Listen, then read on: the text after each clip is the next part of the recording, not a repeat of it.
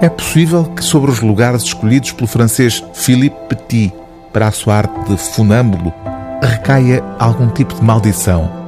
Em 1974, Philippe Petit percorreu a mais de 400 metros de altura, equilibrando-se numa corda, o espaço que separava as Torres Gêmeas de Nova York. Três anos antes, já tinha surpreendido o mundo com a mesma proeza nas alturas entre as duas torres da Catedral de Notre-Dame, em Paris. Por uma estranha ironia do destino, os locais onde se ergueram estes edifícios, Notre-Dame e as Torres Gêmeas, são hoje um memorial trágico. As façanhas de Philippe Petit permaneceram, no entanto, um marco na história aventurosa de uma atividade que o equilibrista francês elevou à categoria de arte. De arte literária também, como prova este livro intitulado Tratado de Funambulismo. Nele, Philippe Petit não se limita a dar conselhos a quem queira eventualmente seguir-lhe os passos numa atividade de alto risco.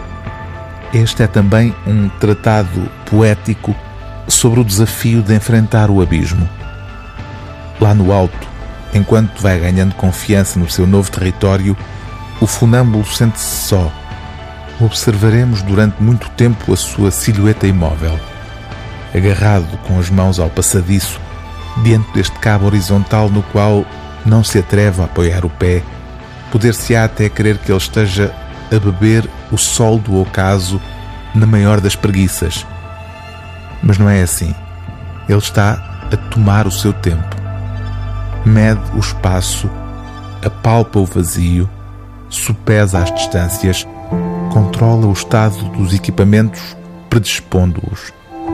Saboreia tremido aquela solidão sabe que se a conseguir enfrentar, tornar-se-á um funâmbulo. O livro do dia TSF é Tratado de Funambulismo, de Philippe Petit, prefácio de Paul Oster, tradução de Paula D'Agostino e Luís Sampaio, edição VS.